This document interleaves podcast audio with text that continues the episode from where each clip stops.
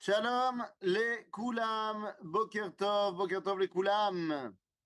Voilà, on est parti. On est parti pour notre étude de l'histoire de la Kabbalah et nous sommes arrivés au tout début du XXe siècle. Ça y est, on commence à se rapprocher de notre époque. Et donc, dans ce tout début du XXe siècle, eh bien, nous allons parler de plein de gens. Aujourd'hui, on parle de plein de gens. On parle de plein de gens. On a, oui, ça fait quelques semaines qu'on faisait à chaque fois un cours, une personne. Là, nous allons parler d'au moins cinq personnes ce matin. Il y a une sissa, il y a une ébullition de Torah Tassod au début du XXe siècle qui n'est pas du tout là pour nous étonner puisque le processus de la Géoula se met en place, à ce moment-là, eh ben, il est évident que Torah Tassod boue à ce moment-là également. Et on va retrouver des rabbins qui, alors pour certains sont connus, très connus, d'autres moins, mais il y a dans tout le monde juif une, ben, j'ai envie de dire oui, euh, tout le monde s'occupe de ça. Tout le monde s'occupe de ça et c'est même plus caché. Et c'est ça qui est assez intéressant, c'est qu'au début du XXe siècle, Torah Takabala devient, bah, c'est normal. C'est normal et donc les rabbins qui vont être évidemment, comme d'habitude, poské à la ce que tu veux, et qui vont avoir aussi une responsabilité de Anagat Siburit, eh bien, vont être également euh, des Mekoubalim. Vous allez me dire, mais ils ont tous une Anagat Alors oui, mais non. C'est-à-dire que très souvent, on a vu les Mekoubalim qui avaient des fois des postes, qui étaient Rocher Shiva ou qui étaient des grands rabbins, mais leurs élèves Mekoubalim, ce n'était pas tout le monde. C'était une partie. Là, on va voir des rabbins qui vont rentrer les enseignements kabbalistiques dans l'enseignement général. Alors de quoi on parle? Eh bien, on va faire un petit tour d'horizon du monde. Et nous allons commencer, nous partons euh, là-bas, loin, en Pologne. Nous partons en Pologne, plus exactement dans la région de Varsovie.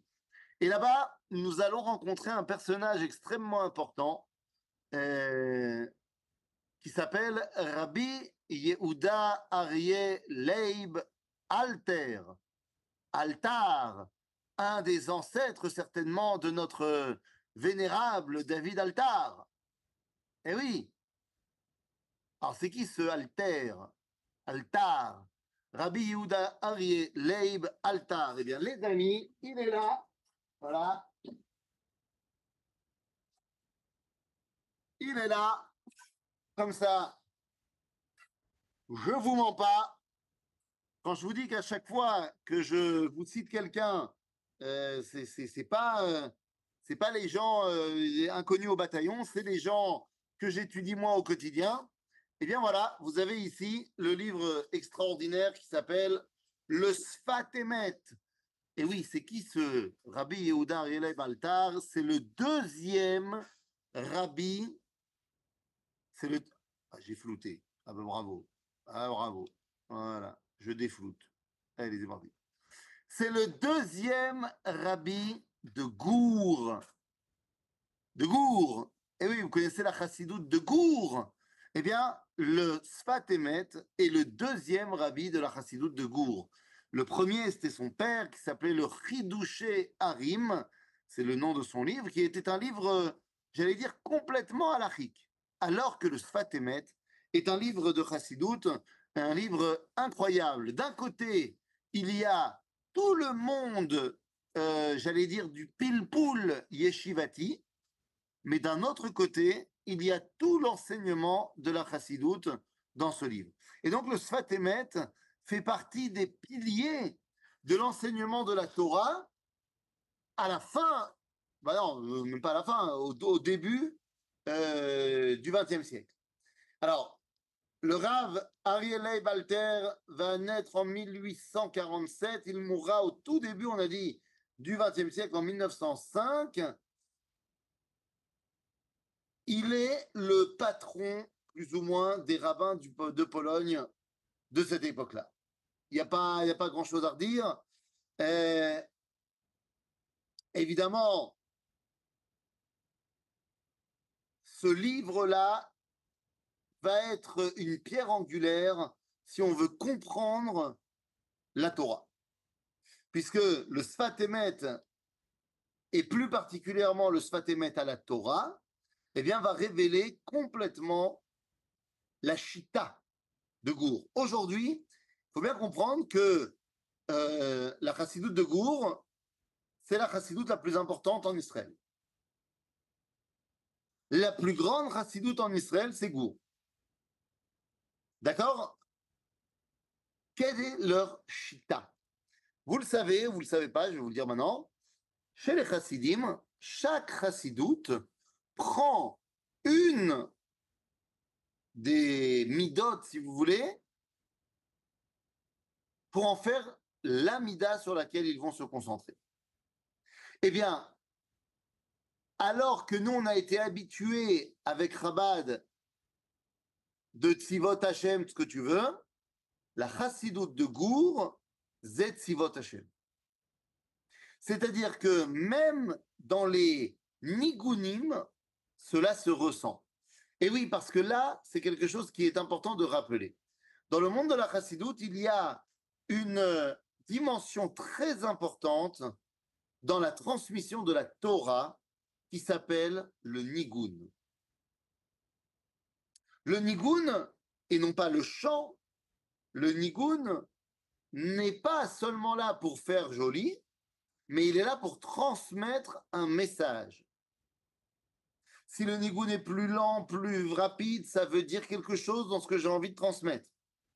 Et dans les nigunim de Gour, eh bien, il s'agit de marches militaires, pour la plupart russes, voire napoléoniennes, qui ont été remasterisées. En d'autres termes, nous avons ici une chassidoute qui se veut Milchamat Hashem. Aujourd'hui, Bégour, c'est une chassidoute qui est moite-moite. Ça veut dire quoi, moite-moite?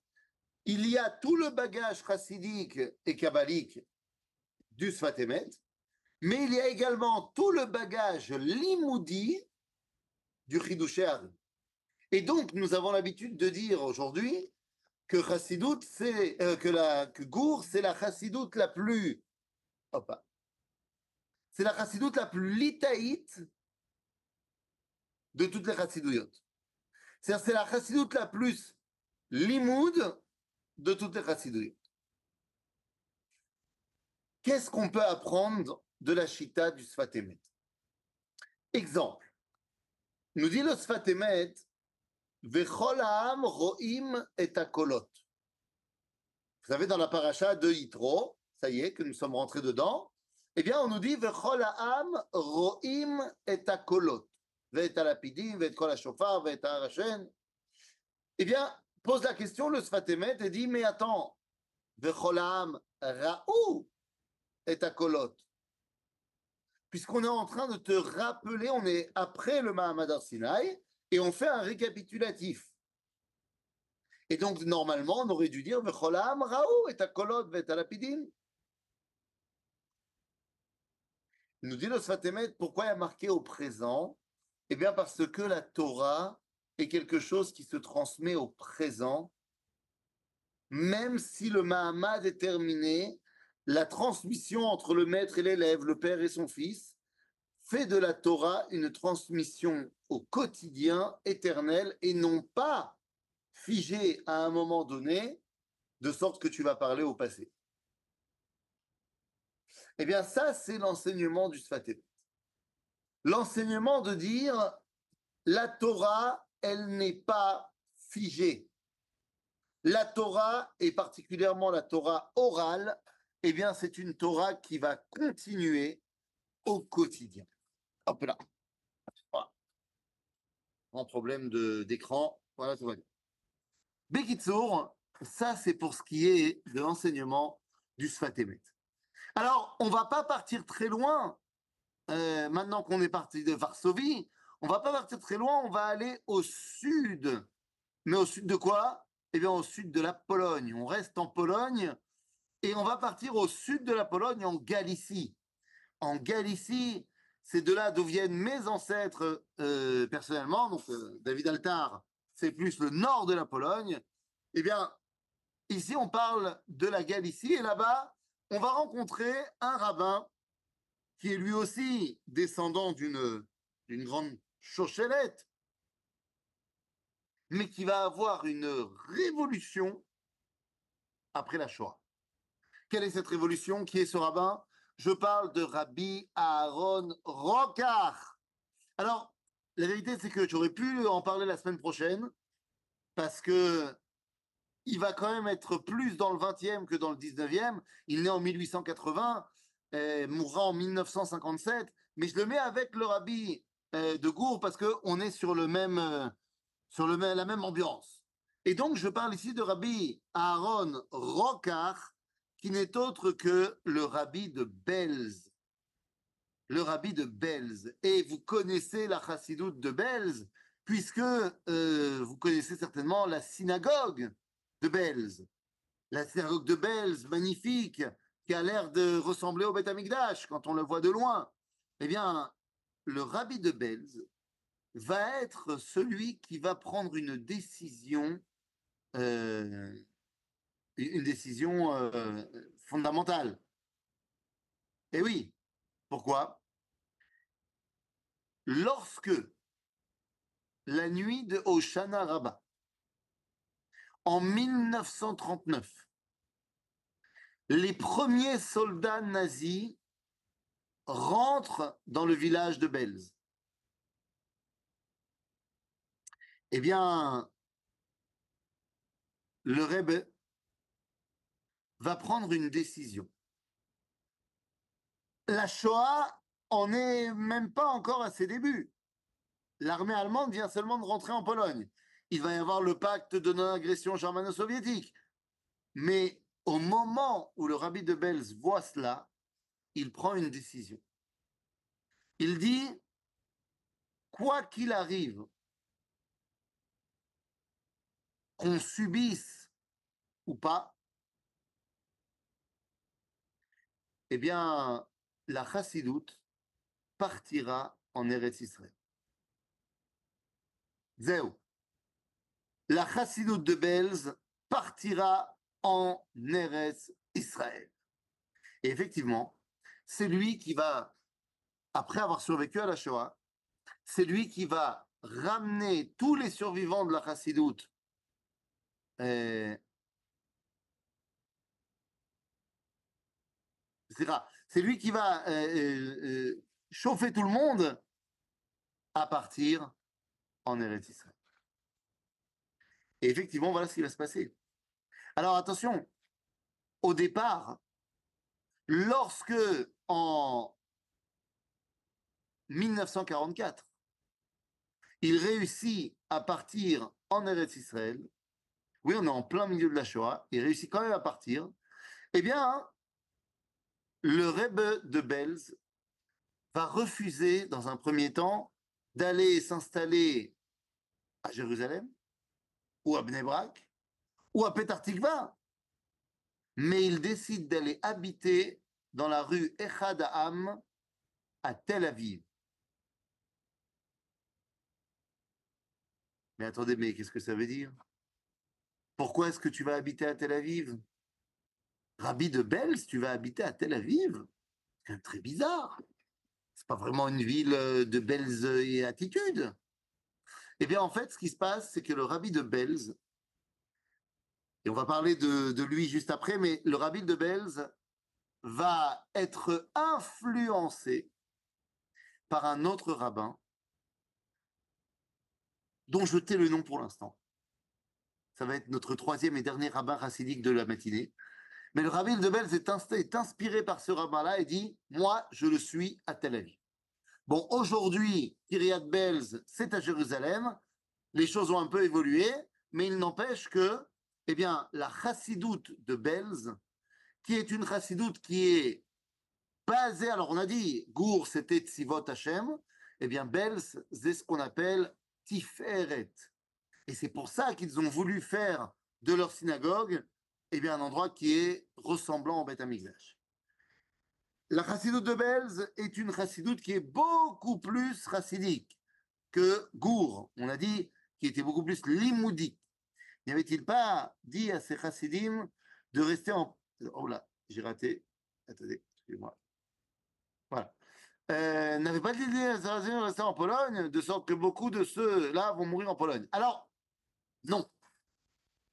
C'est pas la même chose que le rabbi de Satmer, dont on ne parlera pas euh, dans notre cours. Car le rabbi de Satmer, effectivement, lui, a dit à tout le monde de rester en Pologne, qu'il ne se passerait rien, tout ira bien, et euh, lui, il s'est barré pendant la nuit. Le rabbi de Belz, c'est la communauté qui refuse que le rabbi reste avec eux. C'est-à-dire que le rebbe décide de rester avec eux et de pouvoir emmener toute la communauté quand on pourra emmener toute la communauté. La décision est prise en 39 que tout le monde part. Évidemment, c'est pas faisable. Et donc, en 44, la communauté réussit à faire s'enfuir le rabbi de Belz et leur dit Vous viendrez nous chercher quand ce sera possible. Et c'est ce qu'il va faire. C'est-à-dire qu'il part en 44. Alors, s'il y en a qui diront bah, Tu aurais dû rester avec ta communauté mais c'est quand même différent que de dire à sa communauté restez, tout ira bien et moi je m'enfuis. Donc euh, évidemment que c'est incomparable. Et à la fin de la guerre, eh bien le Belzerouv va effectivement ramener la chassidoute de Belz, du moins dans ce qui en reste, euh, en Israël. L'air donc très très différent euh, du rabbi de Satme. Alors on a dit la chassidoute de Belz est beaucoup plus nigounite, nigounite, que la chassidoute de Gour qu'on a cité tout à l'heure. Et le rabbi Aaron Rokar eh bien, va inventer énormément de nigunim qui sont par contre beaucoup plus apaisés que les nigunim de Gour. Il écrira que les nigunim qu'il écrit sont dus à la, la l'ère d'Eretz Israël. Et c'est pour ça qu'ils sont plus apaisés. Tov mais j'ai dit que notre rabbi de Belz a été inspiré par un autre rabbin. Ah, bah cet autre rabbin dont on va parler ce matin, c'est un de mes préférés. C'est un rabbin, alors là, pour le coup, je vais vous dire que personne ne connaît. Mais alors, quand je te dis personne, personne. Et quand j'emmène des groupes à Tel Aviv, pour nous balader un petit peu. Hop là. Quand j'amène des groupes un petit peu à Tel Aviv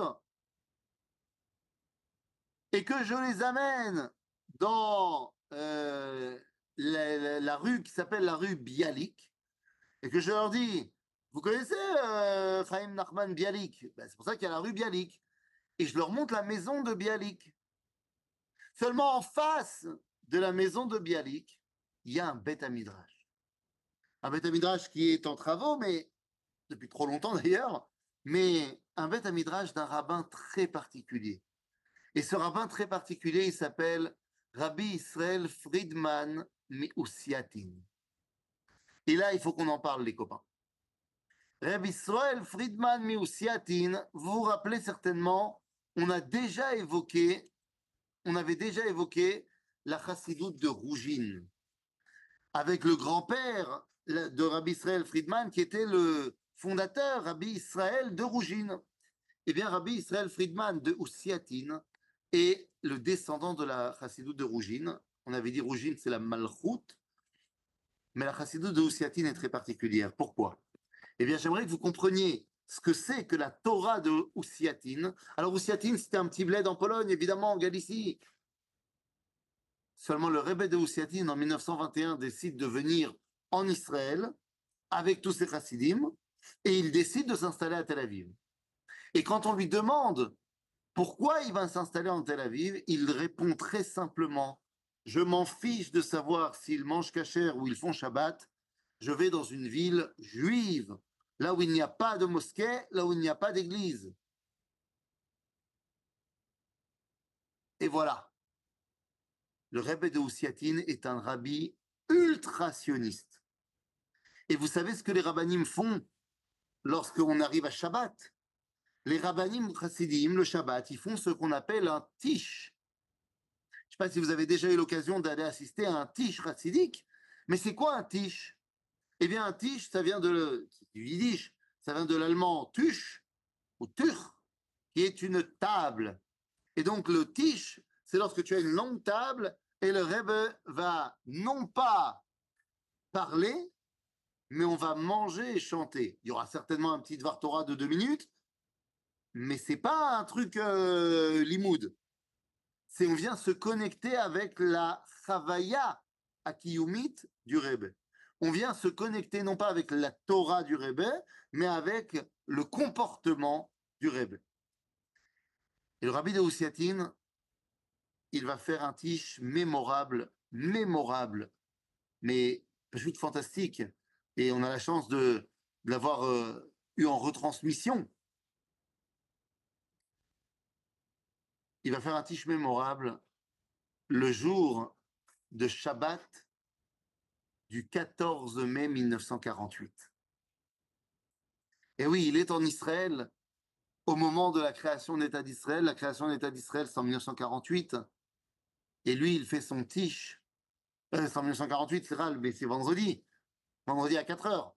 Et donc lui, quelques heures plus tard, il va faire son tiche qui parle de la Géoula, qui parle de ce qu'on est en train de vivre, qui parle de ce que c'est incroyable.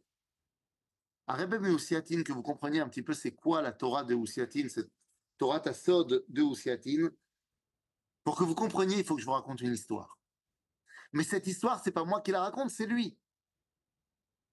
Il raconte, Rabbi Israël, que quand il est jeune et qu'il se marie, il va se marier avec la fille de Reb Nahum Tchernobyl. Tov. Et il raconte qu'il reçoit la visite de son grand-père. Il reçoit la visite de son grand-père juste avant la choupa et lui dit Sache que la famille de ta femme, ce sont des grands tzadikim. Et sache que dans leur chassidout à eux, chassidout Tchernobyl, eh bien, ils se souviennent à chaque instant qu'il y a Dieu. Ah, c'est beau. C'est beau de se souvenir à chaque instant qu'il y a Dieu. Mais lui dit son grand-père au jeune Israël Friedman, il lui dit Aval, ne te trompe pas. Chez nous, dans notre assidoute, nous, on ne se souvient pas qu'il y a Dieu à chaque instant. lo shochachim. Eux, ils se souviennent. Anachnu lo shochachim. C'est quoi Ils se souviennent et nous, on n'oublie pas. Quelle différence Eh bien, il explique la chose suivante. Il raconte une histoire. Il dit un jour, il y avait un chassid il y avait un chassid qui est parti de son village pour aller rencontrer son rebbe. Et un jour, alors la marche était longue, et puis à un moment donné arrive Shabbat. Et donc il s'arrête dans le premier village qu'il trouve, et il va à la synagogue du village. Il se met à prier, le rabbin de la ville et faisait partie des mitnagdim, des anti-chassidiques. Et il voit ce nouveau venu prier avec ferveur, il vient le voir à la fin de la prière, il l'invite pour manger chez lui Shabbat. Et il raconte que en fait, euh, bah, tout le repas, ils ont kiffé, ils ont parlé de Torah, de, de, de Haggadah, de Halacha. C'était très bien. Et à un moment donné, le rabbin demande au chassid, mais où vas-tu? Et le chassid lui répond, écoute, je vais chez mon rabbi. Et là, le rabbin, qui était contre les rabbinim chassidim, lui dit, mais enfin, n'y a-t-il pas dans la région un rabbin que tu pourrais faire de lui ton rave? Évidemment, il pensait à lui-même. Et notre chassid lui dit, écoute, non, je ne peux pas parce que mon rabbi, il a quelque chose de particulier. Euh, c'est quoi? Eh bien, ou lo shocheach et akadosh afpa. Il n'oublie jamais Dieu. Et le rabbin lui dit Ah, parce que les autres, ils oublient Et le, le chassid répond Bah oui. Il dit Ah ouais, genre moi, par exemple, j'oublie. Bah oui. Il dit Comment ça, tu sais lire dans les cœurs Et il lui dit Bah oui. Il dit Ok, très je vais te tester. À quoi je pense maintenant Et là, le chassid euh, se concentre et dit tu penses au verset de Tehilim qui dit Shiviti Hashem lenegdi tamid. Et le rabbin lui dit eh ben non, tu t'es trompé, je pense à un Tosfot dans le traité de Menachot dans la Gemara que j'ai enseigné ce matin. Et là, le chassid lui dit Ah bon? Je me suis trompé? Tu ne penses pas maintenant, maintenant, maintenant à Shiviti Hashem lenegdi tamid Je placerai Dieu devant moi toujours ben, Tu comprends pourquoi je dois aller voir mon rabbi tu es en train de m'avouer que là maintenant, tu ne penses pas à Shiviti. Les amis, l'otishkar, c'est Shiviti Hashem le Negdi Tamid. C'est pas quelque chose d'actif, comme on se souvient. C'est quelque chose qui est du plus profond de notre être. Eh bien, c'est ça la chassidoute de Ousiatin. Rabbi Israël Friedman de Ousiatin, c'est cette dimension d'être dans une connexion totale avec Dieu à chaque instant à chaque instant. Alors on a parlé de Gour, la Torah qui est une Torah euh, éternellement au quotidien. On a parlé de Belz avec les nigunim apaisés de la terre d'Israël. Et on a parlé du rabbi de Oussiatine avec cette dimension d'être en contact permanent euh, avec Ribono Shelola. Bon, ça fait quand même beaucoup de polonais. Hein. Donc je vous propose de continuer notre voyage et de partir non plus cette fois en Pologne, mais de partir loin, à l'est. Partons à Bagdad. Eh oui, nous avons parlé du Chacham Yosef évidemment, on a parlé du Ben Ishraï.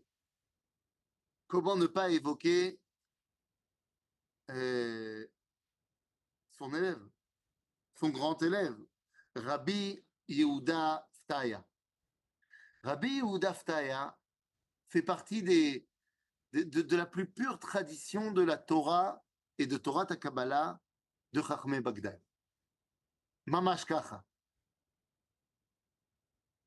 Il est déjà Rav de Ora à l'âge de 17 ans. Il a été mis en place par Rabbi Abdallah Somer, dont on a déjà parlé, et il est l'élève de Rabbi Yosef Chaim à En 1933, Rabbi Udaftaya arrive en Eretz Israël.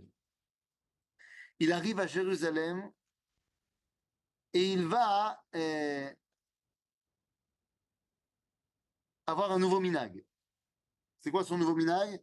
C'est que depuis le moment où il arrive en Eretz Israël, il va prendre euh, la tradition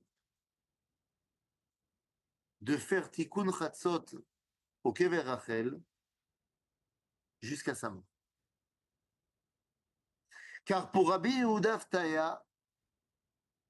la Torah Tassod ne peut avoir une influence, alors qu'il mourra en 1942, la Torah Tassod ne peut avoir une influence que, mais que si elle est rattachée à Rachel chez Mevaka Albanea. Pourquoi le Tikkun Chatzot, il le fait à Kever Rachel et pas à Merat Marpella ou pas ailleurs à Jérusalem? Eh bien parce que Rachel Imenu est celle qui accompagne le départ en exil pour pouvoir accompagner le retour de l'exil. Car pour Rabbi Udaftaya, il ne peut pas y avoir de Torah Tassod réel si elle ne ramène pas non seulement la Torah, mais le peuple juif en terre d'Israël. Et donc Rabbi Udaftaya va devenir le chef de file de cette idéologie-là.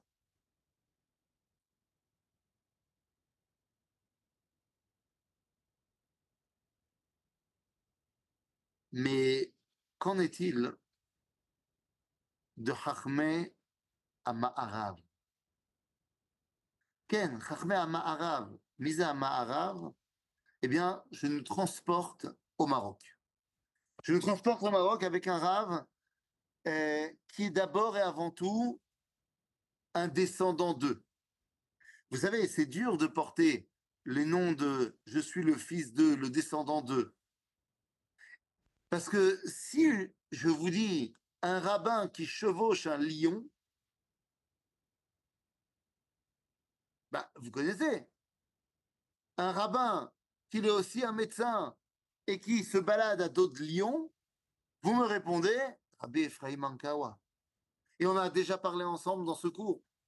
Eh bien, je vous parle maintenant de son descendant direct. Il s'appelle Rabbi Raphaël Ankawa. Rabbi Raphaël Ankawa, il est le premier grand rabbin du Maroc. Il est le premier grand rabbin du Maroc et Rabbi Raphaël Ankawa n'est pas seulement euh, un grand posek il n'est pas seulement Dayan, il n'est pas seulement Gédéot, il n'est pas seulement euh, euh, Parshan de la Torah. Aval, il fait également partie de cette très très très grande tradition de Chachmé Mekoubalim. Tout simplement. Et la Kabbalah des Chachmé Marocco, et ça, quand on va arriver à la Torah de Baba Saleh, eh bien, ce sera quelque chose qui sera encore plus évident. Mais la Torah de Chachmé Marocco est une Torah de simplicité, de, euh, j'ai envie de dire, de yashrut, de droiture. C'est très simple, une ligne droite. Nahon. L'honnêteté, l'authenticité, l'intégrité. Zerabi Raphaël Ankawa. Et ça se ressent dans ces psakim. Il n'y a pas de fioriture, il n'y a pas de mots en trop, il n'y a pas de je veux écrire pour faire joli. Tac. Yachar. Yachar Mamash.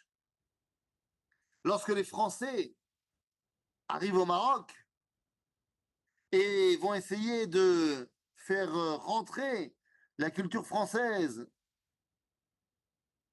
au Maroc, dans les écoles juives également, Rabbi Raphaël Ankawa va se tenir debout et va dire au gouvernement français qu'il est impensable de leur dire comment être juif, de la même façon que lui ne pourrait pas leur dire comment être français. Et cette honnêteté va faire que les Français vont le laisser gérer comme ils le souhaitent.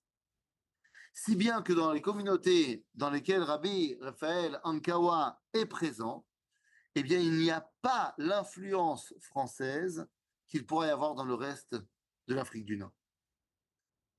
Rabbi Raphaël Ankawa est quand même nommé le grand rabbin du Maroc. Par qui? Ben, par qui? Par les Français. Dans la mesure où les Français sont devenus les patrons dans la région, eh bien, ils disent il faut un grand rabbin, il faut un grand rabbin. Mais quand on se pose la question, alors qui va être le grand rabbin? Eh bien, la question en fait ne se pose même pas. C'est évidemment Rabbi Raphaël Ankawa qui est choisi. Yashrut.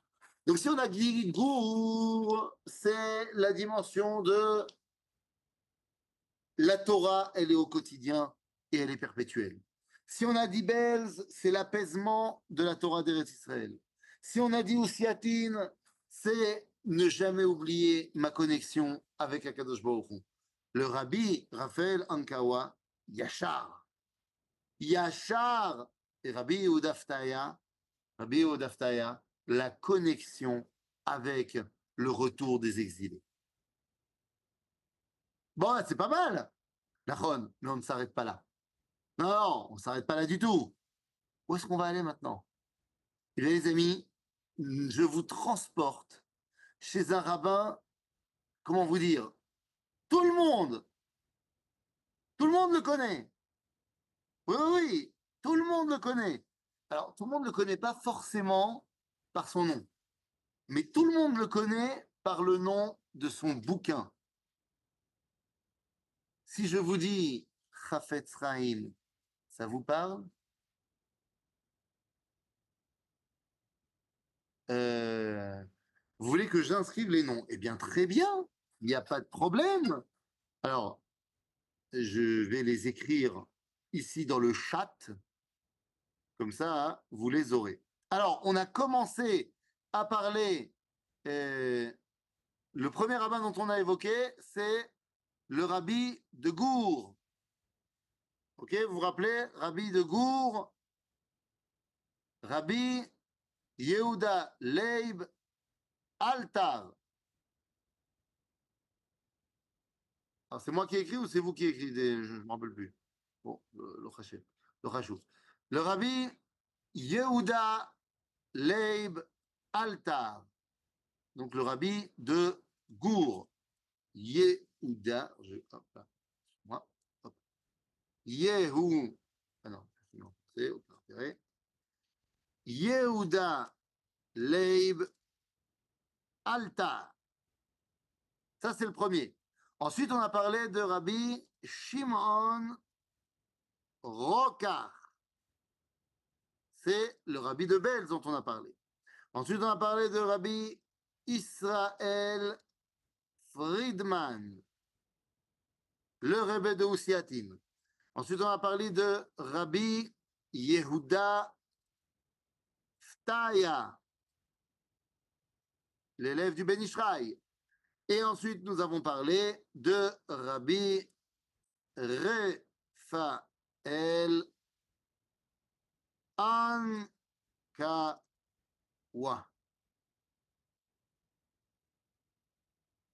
OK? Les trois personnes que nous avons euh, évoquées, euh, les cinq personnes, c'est ça. Un, deux, trois, quatre, cinq, c'est ça. Les cinq personnes que nous avons évoquées, Rabbi Yehuda Altar, Rabbi Shimon Rokar, Rabbi Israël Friedman, Rabbi Yehuda et Rabbi Raphaël Ankawa. Et là, nous sommes transportés à Radin. Non, ce n'est pas, pas des radins. Nous sommes à Radin, dans la ville de Radin, dans l'actuelle Biélorussie. Et c'est là que nous allons parler de cet homme que tout le monde connaît, le Chafetz Chaim. Pour son vrai nom, Rabbi Israël Meir Akohen. Israël Meir Hakohen. Israël Meir Hakohen de Radin à Chafetz Chaim. Bon, alors là, il va falloir qu'on s'arrête deux petites secondes. Parce que le Chafetz Chaim, c'est quand même. euh, bah, c'est- du lourd. C'est du lourd. Il a vécu pratiquement 100 ans. Il est né en 1838, il meurt en 1933. C'est énorme. C'est qui le Chafetz Chaim? Qu'est-ce qui nous fait le Chafetz Chaim? Pourquoi il est tellement important le Chafetz Chaim? Les amis, que les choses soient bien claires. Le Chafetz Chaim comprend qu'il y a des gens qui sont pas au niveau d'être Mekoubalim. Il y a des gens qui sont monsieur tout le monde. Il y a des gens qui sont censés être des dirigeants communautaires. Et il y a des gens qui doivent étudier des choses plus profondes. Et c'est pour ça qu'il va écrire et mettre en place des centres d'études différents. Quand il écrit le livre Shmirat Chaim sur les lois sur la Shonara, c'est pour tout le monde. C'est pour tout le monde.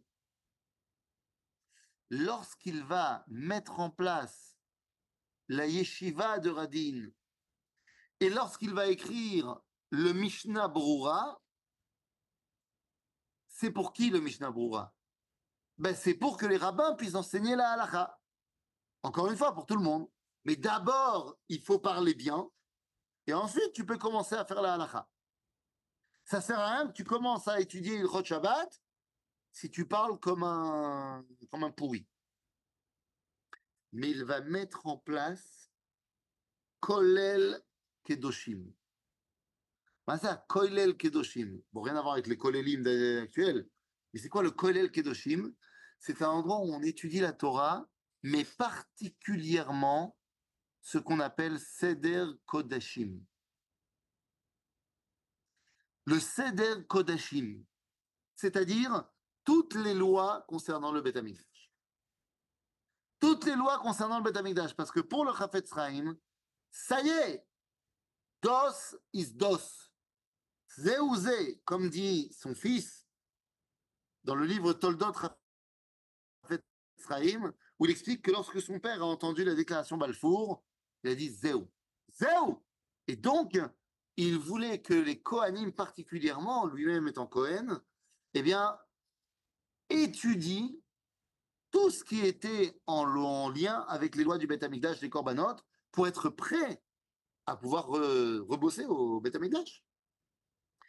Ce qui est incroyable, c'est qu'il est tout autant euh, un rabbin qui, est, qui a les yeux tournés vers la réussite sioniste en Israël, mais qui est d'un autre côté le rabbin le plus reconnu du monde, j'allais dire, antisioniste, ou même pas antisioniste, mais du moins du monde de la rabbanoute d'Europe, à ce moment-là. Il est un consensus total, le Chafetz Chaim, euh, et ça, c'est sa grandeur. C'est sa grandeur. Il fait consensus chez tous les milieux. Et ça, c'est fantastique. Il va être parmi les fondateurs de ce qu'on va appeler Agudat Israël. Eh oui, Agudat Israël, c'est-à-dire euh, l'organisation des rabbins orthodoxes qui a pour but numéro un de se battre contre l'assimilation. Eh oui, et pour vous dire, en 1913, lorsque la Goudat Israël tient son Kenes, eh bien le sujet du Kenes, c'est l'assimilation. Il y a plein de gens qui vont être invités pour parler et dire comment est-ce que eux ils voient la lutte contre l'assimilation. Mais le Chafetz Chaim va envoyer une invitation officielle au grand rabbin de Eretz Israël, le Rav Kook, pour lui dire viens nous expliquer comment est-ce que l'ALIA peut-être peut-être euh, la réponse à l'assimilation. C'est le Rafet Sraim lui-même qui va se mouiller pour calmer euh, les, les, les, différends qu'il pouvait y avoir entre le Rav Sonnenfeld et le Rav Kook. Bekitsour, le Rafet Sraim, Rabbi Israël Meir Cohen de Radin, eh bien, est tout simplement le rabbin, je pense, le plus incontournable, le plus incontournable des premières années du XXe siècle. La halakha, c'est lui. La Torah Tassod, qui veut nous rattacher au Beth Amikdash, c'est lui. La Torah Tadibour, c'est lui. Pourquoi est-ce que Kadosh nous envoie le Chafetz Chaim à ce moment-là de l'histoire pour nous réapprendre à parler?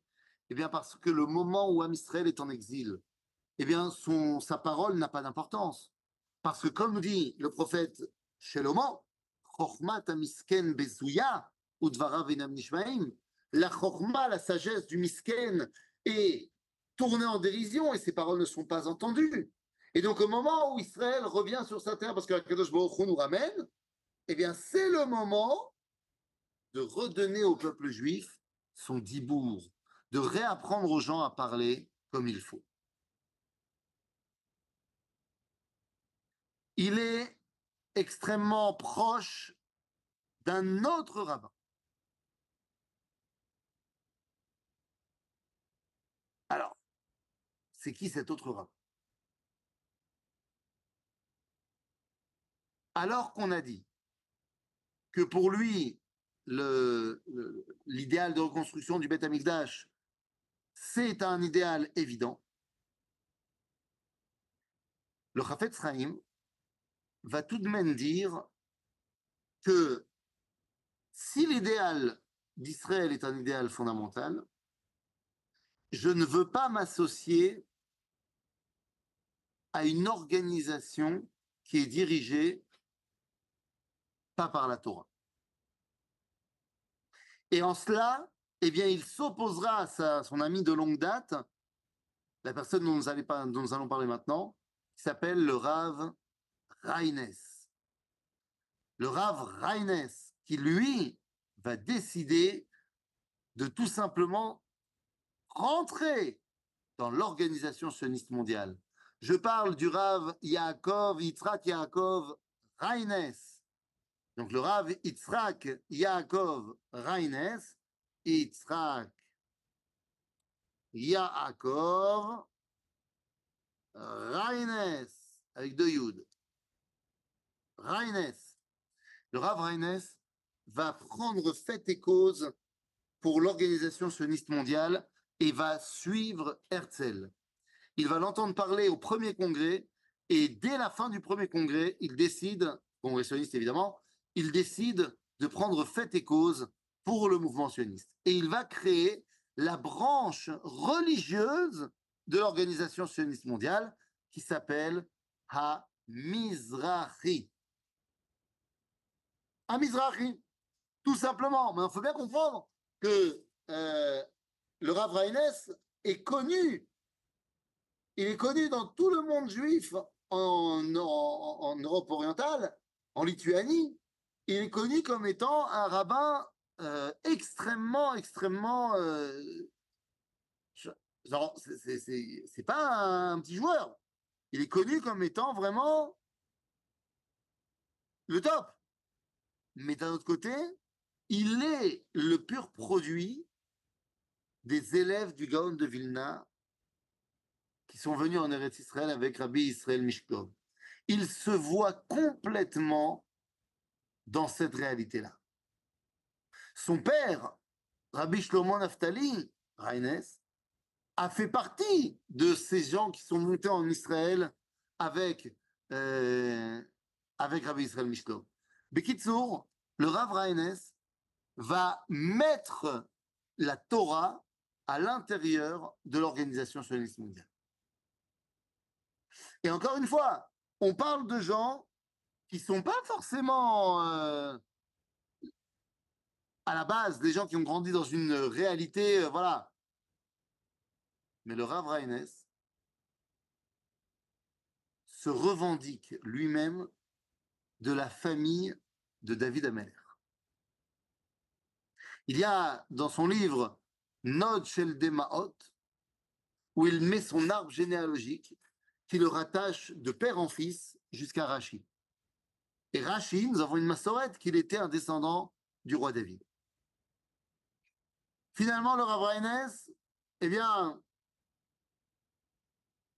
va faire partie tout simplement de, des rabbins les plus euh, emblématiques du début du XXe siècle, parce que lorsqu'on est en train de reconstruire une organisation dans laquelle la nation reprend sa place, eh bien, il est fondamental que la Torah ait son mot à dire.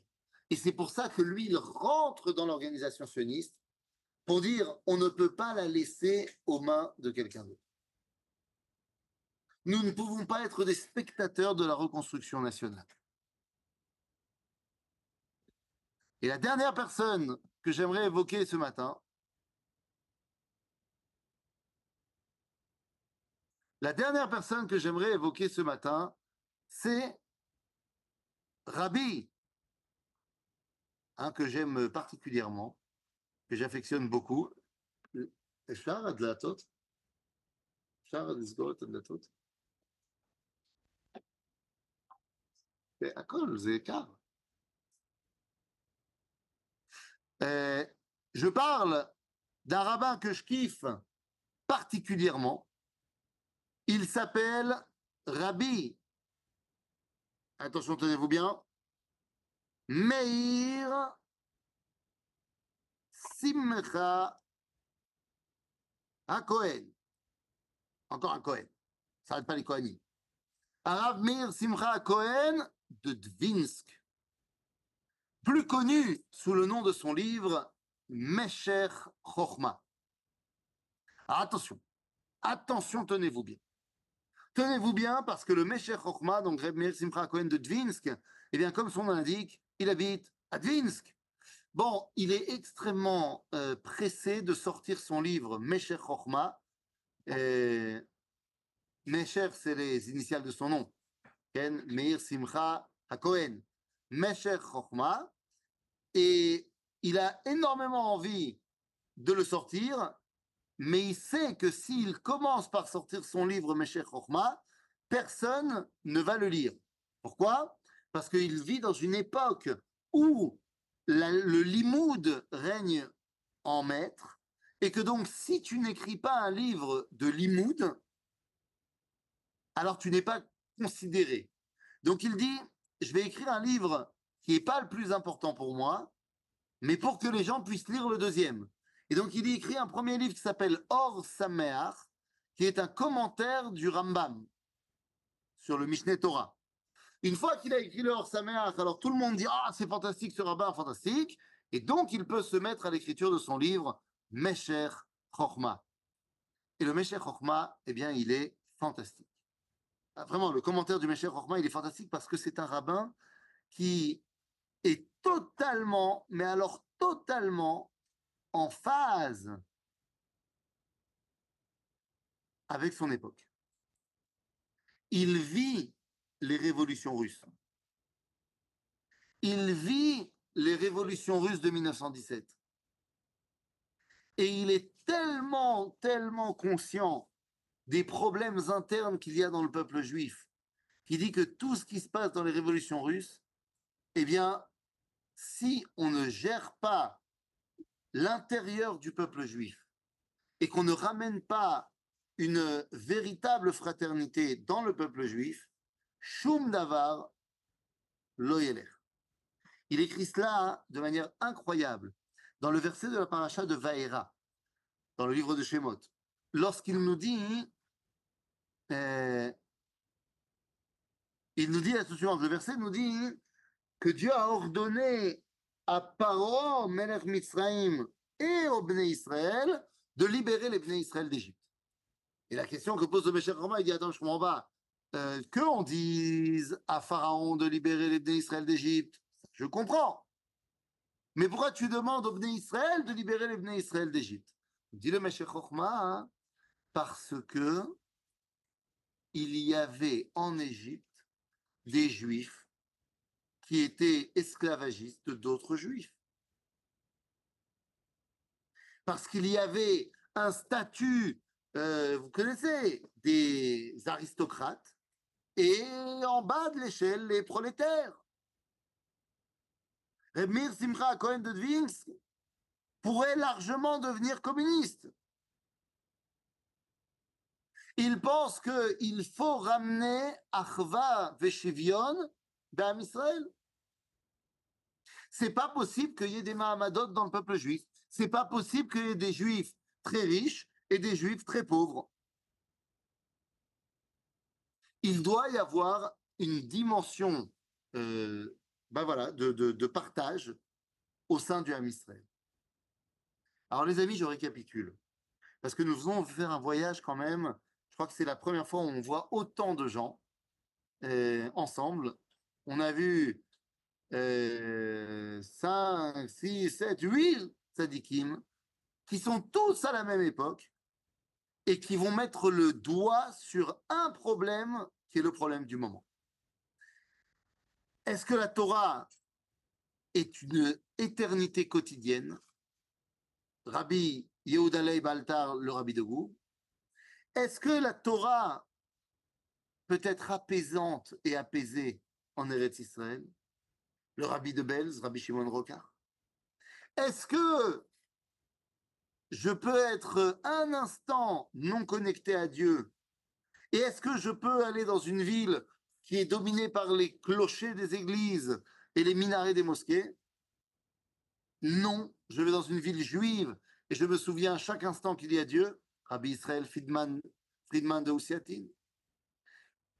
Est-ce que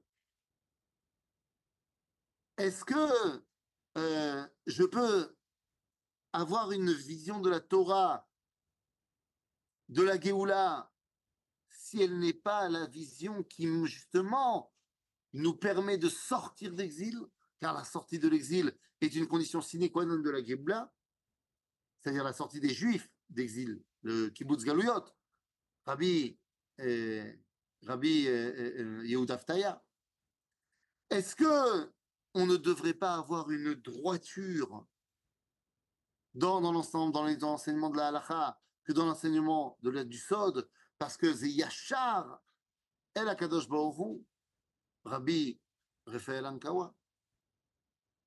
Mais d'un autre côté, on a aussi évoqué la nécessité de créer une organisation qui se bat contre l'assimilation et d'un autre côté, de savoir reconnaître les prémices de la Géoula lorsqu'ils apparaissent pour être capable de prendre fait et cause pour le Rav Kook, Rabbi Israël Meir Cohen, est-ce qu'il ne s'agirait pas aussi de prendre activement fait et cause pour la résurrection nationale, quitte à eh bien s'asseoir et prendre des décisions avec des gens qui sont contre la Torah, mais pour le peuple juif? Rabbi Yaakov, Yitzhak Yaakov Raines Et enfin, n'est-il pas temps de ramener une dimension d'ardoute réelle, de fraternité et de euh, euh, d'égalité au sein du peuple juif avec Rabbi Meir Simcha Cohen de Dvin. Rabotai, huit Talmidei Chachamim, huit Mekoubalim, huit Rabbanim qui vont laisser la place petit à petit aux différents rabbins qui vont euh, bah, avoir une dimension beaucoup plus importante que simplement leur génération. On va commencer à rentrer, commencer à rentrer dans les rabbins qui vont voir la création d'Israël, de l'État d'Israël, et vous me dites, mais il est où le Rav On n'a pas fait le Rav il est où le Rav Et comme je vous l'avais dit, euh, j'ai un problème, euh, c'est un problème interne, hein, que de parler du Rav je le garde, ça sera notre dernier cours. Notre dernier cours de la série de Torah, de Torah, l'histoire de la Kabbalah, eh bien, ne sera pas chronologique, puisqu'on reviendra dans les années 10 et 20 du XXe siècle pour terminer avec le Rav Comme ça, je me laisse un petit peu de temps euh, pour me préparer pour parler du Rav mais on en parlera, ce sera notre dernier cours, en fait. C'est-à-dire Et il reste trois minutes pour les questions. Vous pouvez allumer vos micros. Si vous avez des questions, vous pouvez lever la main, allumer les micros.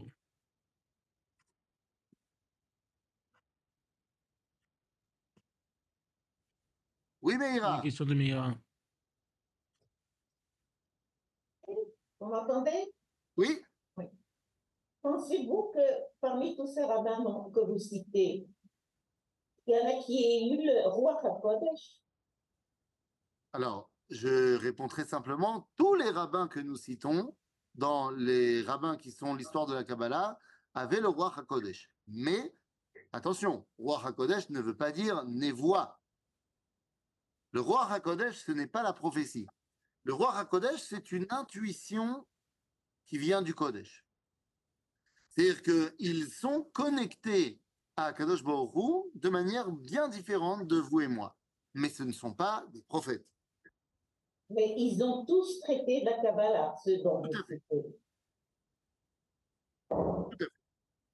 euh, Ravetan. Oui. Petite question. Euh, donc là, on est à l'époque 1948, Théodore Herzl. Non, il était influencé par Attendez, il y, en a, il y, en a, qui sont morts en 48, mais on va dire que là, on est dans les années 30. D'accord. C'est juste savoir, Théodore Herzl, il était influencé par qui? Ah, on a parlé de ça déjà. Euh, Théodore Herzl, le rabbin qui va le plus l'influencer, c'est euh, le Rav et le Rav. Euh, ah, ben voilà, tu vois, tu, m'as le Rav Shmuel l'hiver. On a parlé de lui, on a fait tout un cours sur lui, sur le Rav Shmuel l'hiver, qui est le seul, non seulement rabbin, mais surtout Dover. C'est celui qui est le seul qui devait parler au premier congressionniste à part Herzl. Il ne pourra pas venir en personne parce qu'il est malade et il mourra quelques semaines après, mais il a été énormément influencé, Herzl a été énormément influencé par le Rav Shmuel l'hiver. D'accord. Eh bien voilà les amis, je crois qu'il est 10 heures. Eh ben oui, tout à fait.